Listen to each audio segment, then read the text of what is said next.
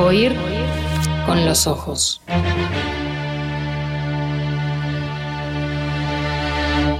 Temporada 5. Bajo los efectos de la lectura. Oír con los ojos.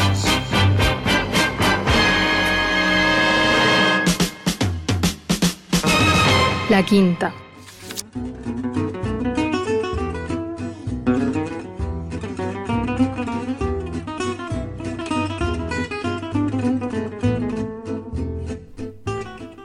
Acontecimiento importante del que no nos ocupamos en este programa, pero del que no resistimos la tentación de ocuparnos porque tiene ese detallecito literario ahí que asoma y que lo vuelve muy tentador para este programa, es la muerte del expresidente argentino Carlos Saúl Menem.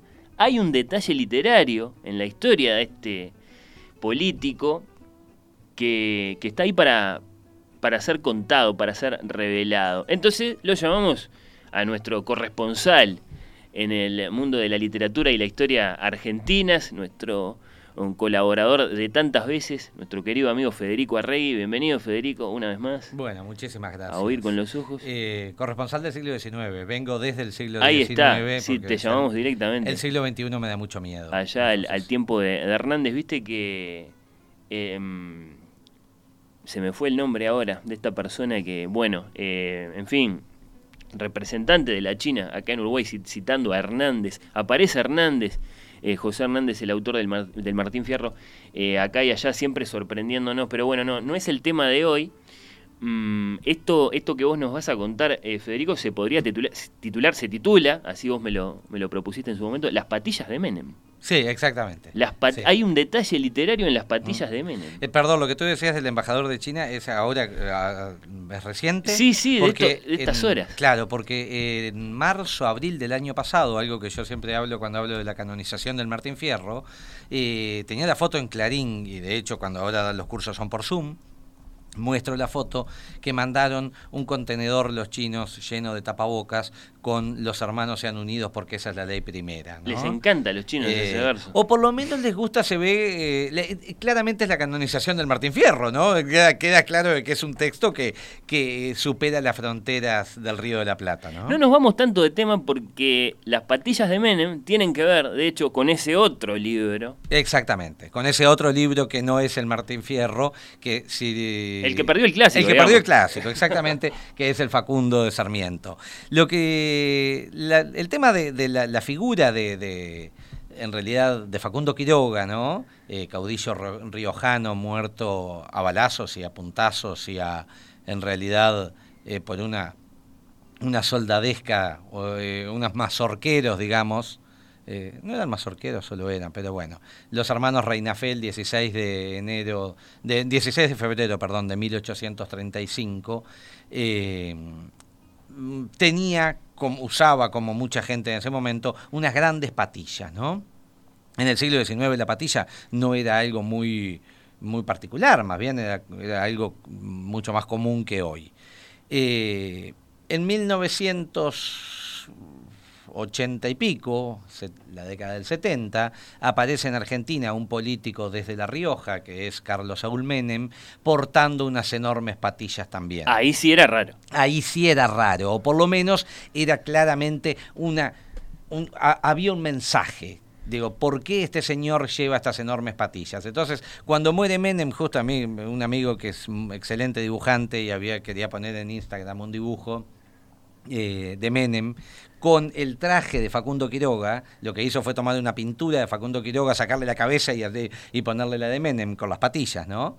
Eh, me pidió a ver si yo podía escribir algo, entonces yo le hice tipo un cuentito, un chistecito, con las patillas no son para el verano, porque cuando me doy cuenta digo, patá, hoy es 14 de febrero, eh, y Facundo Quiroga muere asesinado en Barranca Yaco un 16 de febrero de 1835. Entonces digo, bueno, por lo visto los patilludos andan mal con el verano. Eh, y a partir de ahí es cierto que es súper interesante ver cómo en la Argentina eh, la figura de Eva o la figura de Quiroga son figuras no solamente muy vivas desde el punto de vista de la relación con, lo, el- con el público, sino desde lo físico. ¿no? Facundo es alguien que a la hora de, por eso, Carlos Saúl Menem, de buscar por supuesto, tenía la, la, ventaja de que por lo visto era muy barbudo, ¿no? Si hubiera sido Lampiño le hubiera sido más difícil. Pero a la hora de buscar eh, una, imagen, una identificación, encuentra esa identificación. Entonces a mí me parecía que por ahí es súper... no, es tremendo eh, y a mí me sale la, comparación con la, con la Magdalena de, de Marcel en En Busca del Tiempo Perdido porque de una cosa muy chiquita, ¿no? Eh, no vamos a mojar las, las patillas de Menem en, ningún tecito, nada, pero sí nos sirve para el viaje al pasado de, un modo muy, muy, muy, este, en fin, eh, con, con, muchísimo empuje, ¿no? Ahí están las patillas de Menem, que son entonces una gran identificación política para él y al mismo tiempo un gran capítulo de la historia argentina que se abre. Exacto, porque además las patillas de Menem son las patillas de Facundo Quiroga. Las patillas de Facundo Quiroga, que ahora después si nos da el tiempo vamos a ver, eh, también aparece como una imagen de lo bárbaro para Sarmiento. Yo digo que Sarmiento imaginó a, Facundo Quirogas sanguinario, eh, Quiroga, sanguinario y bárbaro, mientras Sarmiento era civilizado y cruel, ¿no? Eh, pero entonces, a partir de la... claro, porque Facundo Quiroga es ese personaje histórico del que vos eh, decías ahora, eh, un poco quién era y cuándo vivió y cuándo murió, pero es también el protagonista de ese libro. Exacto. Facundo Quiroga muere asesinado en Barranca Yaco el 16 de febrero de 1835, como decíamos. Nunca se supo exactamente quién lo mató. Fíjense que el primer NN en Argentina, la primera muerte con carátula muerte dudosa, no es Nisman, ¿no? Hmm. Podría ser Mariano Moreno, es decir, vamos al principio del siglo XIX. Lo cierto es que nunca se supo quién lo mató. En ese momento estaban Estanislao López, eh, Juan Manuel de Rosas y Facundo Quiroga como los tres caudillos más fuertes de la Argentina, y ese equilibrio entre los tres caudillos se desarma con la muerte de Quiroga. Y ahí Rosas eh, se le pide que gobierne la Argentina nuevamente. En realidad Rosas era el, eh, había sido el, gobernador de la provincia de Buenos Aires y tiene que va a gobernar la Argentina entera y pide la suma del poder público, es decir, no me pidan explicaciones de lo que voy a hacer, poco más o menos, ¿no? Eh, el desorden que genera la muerte de Quiroga es lo que permite que Rosas empiece a gobernar la Argentina, que va a empezar justamente en 1835 hasta 1852. ¿no? Entonces, esa larga época del rosismo eh, entonces, para mí, 1950, 45, perdón, cuando aparece el peronismo, se va a volver a identificar la barbarie con el peronismo, esa, esa máquina de, en realidad... De la barbarie de la que habla Sarmiento. Exacto, esa máquina de interpretación que es el Facundo, que es de 1845, 10 años después de la muerte de, de Quiroga, estando en Chile, exiliado, eh, Domingo Faustino Sarmiento escribió un libro en donde explica las razones de por qué su patria es una patria bárbara y por qué gobierna la barbarie de Rosa, ¿no? Es un libro, si se Y no la civilización. Y no la civilización, exactamente, que ha sido exiliada. De hecho, el texto empieza con una cita en francés de que él escribe a la hora de exiliarse en 1840. El europeísmo. El europeísmo, exactamente. Pero fíjate que en 1956 eh, al año siguiente de la revolución de, que sucediera la revolución libertadora, es decir, de la caída del peronismo. La llamada revolución exacto, Ezequiel Martínez Estrada, antiperonista furibundo, eh, alguna vez acá habíamos comentado que él decía que tenía peronitis porque tenía una especie de, de, de, de dermatitis, estaba todo brotado y después de, septiembre del 55, cuando cayó Perón, le quedó la piel como un bebé. Eh, escribe un texto que se llama, en las catilinarias, escribe un texto que se llama ¿Qué es esto? como una pregunta. Igual Flor de Vivo, hay que decir, porque lo escribe en el 56, no, no, no en el 52, ¿no? Eh, o en el 51, con Eva Viva todavía. Sido un poco más valiente. Exactamente, en el 50. Eh, eh, y dice, el 17 de octubre de 1945, el Día de la Lealtad Peronista, Perón volcó en las calles céntricas de Buenos Aires un sedimento social que nadie habría reconocido parecía una invasión de gentes de otro país, hablando otro idioma, vistiendo trajes exóticos y sin embargo eran parte del pueblo argentino, del pueblo del himno. al gran pueblo argentino salud, de ahí del pueblo del himno. Pero fíjate cómo los ve, dice, parecían de otro lugar, ¿ah? parecían vistiendo trajes exóticos y sin embargo eran parte del pueblo. Aquellos siniestros demonios de la llanura que Sarmiento escribió en el Facundo no habían perecido. Estaban vivos en este instante y aplicados a la misma tarea, pero bajo techo, en empresas muchísimo mayores que las de Rosas, Anchorena, Terrero y Urquiza. Esas empresas son las fábricas, en empresas mucho más grandes que los grandes latifundios de los latifundistas, de los estancieros del siglo XIX, Rosas, Anchorena, Terrero y Urquiza. El 17 de octubre salieron a pedir cuenta de su cautiverio, a erigir un lugar al sol, y aparecieron con sus cuchillos de matarifes en la cintura, amenazando con un San Bartolomé del barrio norte. Sentimos escalofríos viéndolos desfilar en una verdadera horda silenciosa con carteles que amenazaban con tomarse una revancha increíble. Yo digo, a uno le dan ganas de agarrar el bombo y hacerse peronista, ¿no? Porque lo que está mostrando era que había una injusticia social enorme. Eh, y ese que el Martínez Estrada no era particularmente eh, Martínez de Oz, digo, no era de las grandes familias. Entonces, eso es lo que nos lleva a una asociación histórica entre eh, de alguna manera la barbarie del siglo XIX y eh, el peronismo. Y con esto no estoy diciendo que el peronismo sea barbarie, sino que los propios peronistas se, de alguna manera, se identificaron con lo que para Sarmiento era la barbarie. Sí. De hecho, eh, si hay eh, alguna clase de reivindicación de la figura de Rosas en la actualidad, siempre va a venir del lado del Bueno, lo interesante, justamente, Fernando, es que la figura de. La, no la figura, las cenizas de Rosas, eso está en, en YouTube, se puede encontrar, son como 40 minutos, pero vale la pena verlo.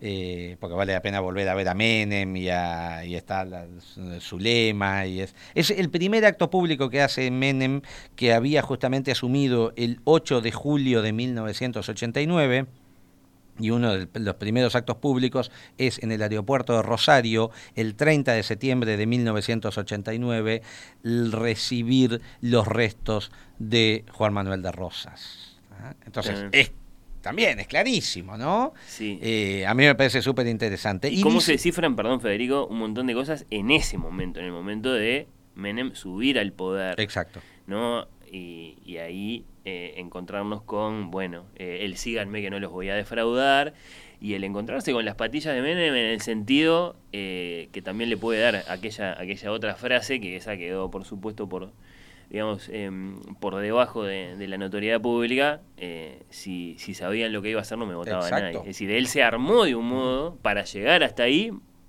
que de pronto después no tenía nada que ver con, con, lo, que va, con, lo que van a hacer las presidencias de Menem. Menem dice, hubo que hacer cirugía mayor sin anestesia.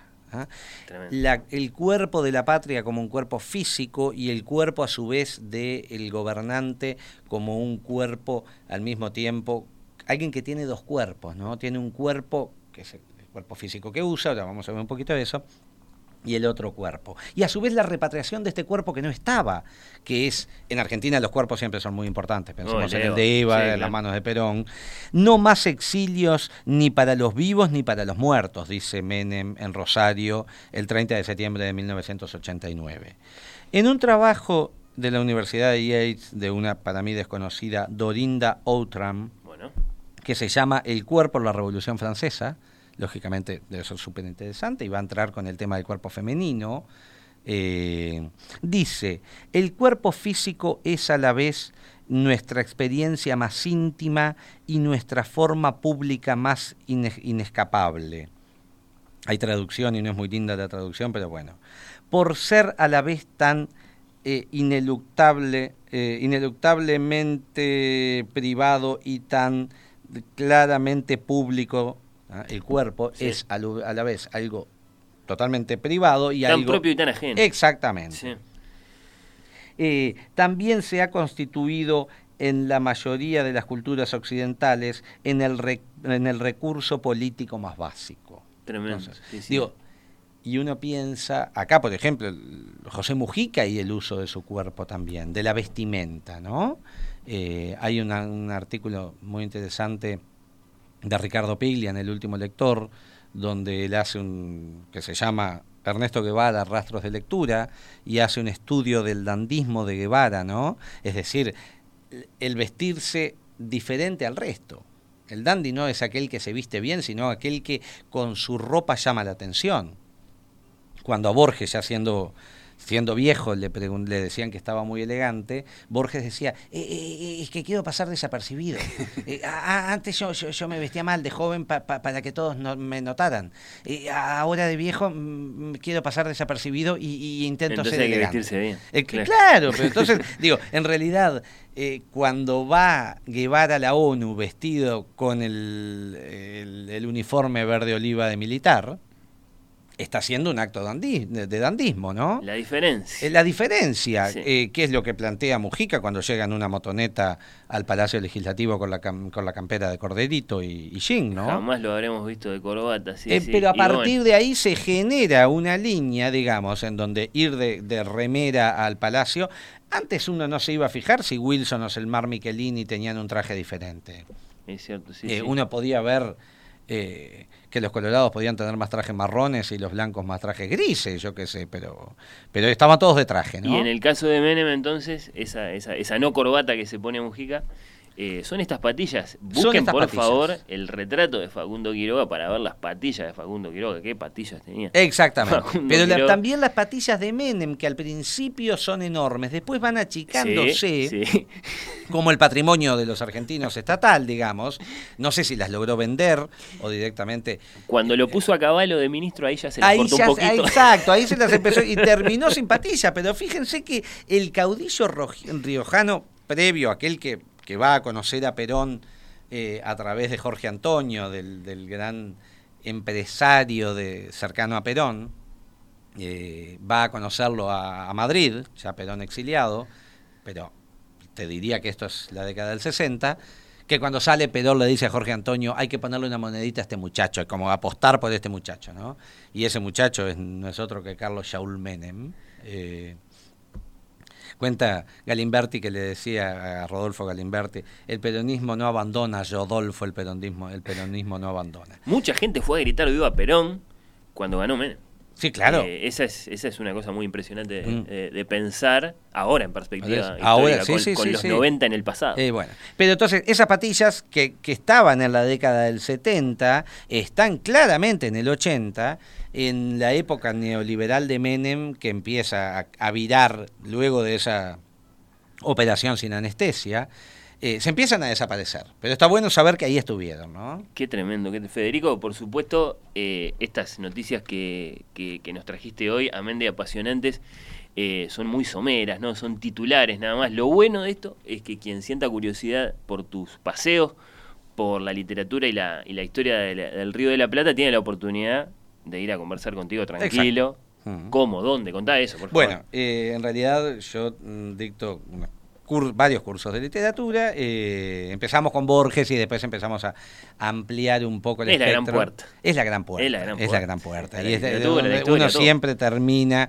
Eh, el general Quiroga Bancocha muere. Digo, uno debería ir al poema de Borges. Y es un poema que también es de un Borges joven. Yo no sé si Borges lo hubiera escrito ese poema, eh, porque el general Quiroga es la representación también de una de un enfrentamiento al poder que no sé si, si era el poema de un Borges viejo. Borges nunca juró de ese poema y de hecho lo leyó siempre y hay grabaciones a las que aparece leyéndolo ya el Borges más titubeante de los 60 o 70.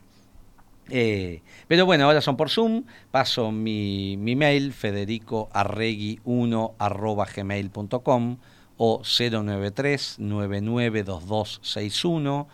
Eh, ya hay- volverá la presencialidad. eh, bueno, yo volverá, estoy con muchas ganas ya de volver. Sí, sí. Eh, ofrezco el Zoom y la presencialidad, las dos cosas. Ah, bien. Pero, pero por lo pronto, uno de los cursos es literaturas, em, es como Historia Universal de la Infamia, que es singular el de Borges, y esto es literaturas del siglo XIX, porque vamos del Martín Fierro a Sarmiento y de los románticos a la gauchesca, y ahí tratamos un poco todo este, este menjunje de las patillas de, de Menem, por lo menos como, como dato anecdótico. Ese de dónde venimos. Ex- que- eh, exactamente, que es de dónde venimos y entender a veces que lo que somos es, es un, poco, un poco la herencia de eso que fuimos. Somos viejos y somos jóvenes a la vez, entonces está cerca y está lejos y no, no vamos tanto. La gran Es- ventaja la que es- tenemos, porque los españoles tienen que ir al CID, los franceses tienen que ir a la chanson, allá atrás, ¿no? Eh, nosotros tenemos que, como yo digo, no llegamos a caminar una cuadra cuando ya estamos con nuestro pasado. ¿Ah? En, términos históricos, es la vuelta de la esquina el siglo XIX. Sí, sí, y, sí. y ahí está todo lo que somos y ahí está, la, por eso digo, que Menem reciba como primer acto de gobierno las cenizas de Juan Manuel de Rosas no es un acto menor tampoco. ¿no? Tremendamente Fíjense que acá, por ejemplo, en Uruguay, no hay calle Juan Manuel de Rosas. Hay calle Sarmiento, que pasa por arriba de Boulevard Artigas. Más allá de que el puente se llama Ingeniero Gravoto, es para el común de la gente el puente de Sarmiento. Si uno lee el Facundo y ve las lo- la, la- la opinión que tiene Sarmiento sobre Artigas, nunca habrían, deberíamos haberlo dejado que pase por arriba de Mm, Sí. Boulevard Me quedo Artigas. pensando, ¿hay calle José Hernández acá en Montevideo? Hay calle José Hernández, sí. Callecita. Sí, mm, ahí está Martín Fierro, José Hernández está Sí. también. eh, pero no hay una calle que se llama Juan Rosas, pero es uno de los 33 orientales. Ahí va, ¿Por qué? Porque en realidad Rosas, Manuel Oribe, gobierno Colorado, entonces la historia también marca el nomenclator claramente y Sí, ahí sí. están los los que, que- los, los que se quisieron en un momento y los enemigos de los Y gobiernos. es un reflejo de vencidos y vencedores Exacto. y tantas otras cosas. Federico Arregui, muchas gracias por esta eh, visita. Eh, hay tantos Por temas favor. que podríamos Nos elegir queda para mucho. la próxima. Lo Uh, único que, uh, eh, un detalle, y ya no, nos vamos, hay un librito chiquito de Domingo Faustino Sarmiento que se llama Estados Unidos, donde él habla de Estados Unidos. Él, era, él fue embajador plenipotenciario de Mitre en Estados Unidos antes de ser presidente, y es el modelo de país que él quería instaurar para la Argentina. ¿no? El hecho de que el gran socio para la venta de todas las empresas públicas durante el menemismo haya sido el consenso de Washington y la idea de Estados Unidos, también es algo que irónicamente también podemos traer. Miren quién viene, eh, el primero en, admirar a Estados Unidos en Argentina, claramente fue Domingo Faustino Sarmiento. El socio más importante eh, para Estados Unidos en Argentina fue Carlos Saúl Menem. Así que bueno, patillas más, patillas menos, eh, la cosa se entreveraba. Y si nos reservamos más tiempo la próxima, Felipe, y hacemos de una vez por todas el, el, el Facundo versus Martín Fierro, que hay que hacerlo. Y hay que hacerlo. Hay que hacerlo. Sí, hay que hacerlo. Me parece que sí. Eh, yo creo que a esta altura probablemente gane el Martín Fierro eh, como texto de lectura, como, como placer. Y bueno, pero tenés que contar, eh, por ejemplo, qué importancia tuvo Lugones en eso. Exacto, pero lo que Ah, pasa es que están jugando, eh, el Martín Fierro está jugando con la canonización, entonces eso, bueno, eso. con Yuyo cualquiera Esas es cosas- brujo, dicen los paisanos, ¿no? Claro, la, la, la, la discusión es selección natural lectora o, eh, O canonización intervención pesada de gente Exacto. influyente. Del Estado. Ah, Claro, sí, ¿Mm? sí, sí. Federico, gracias. en Por serio. favor, gracias a ti.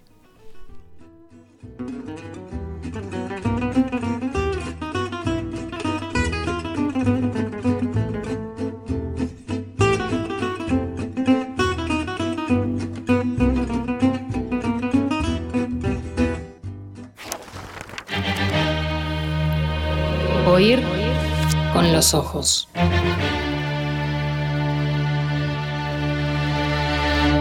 Temporada 5. Bajo los efectos de la lectura. Oír con los ojos.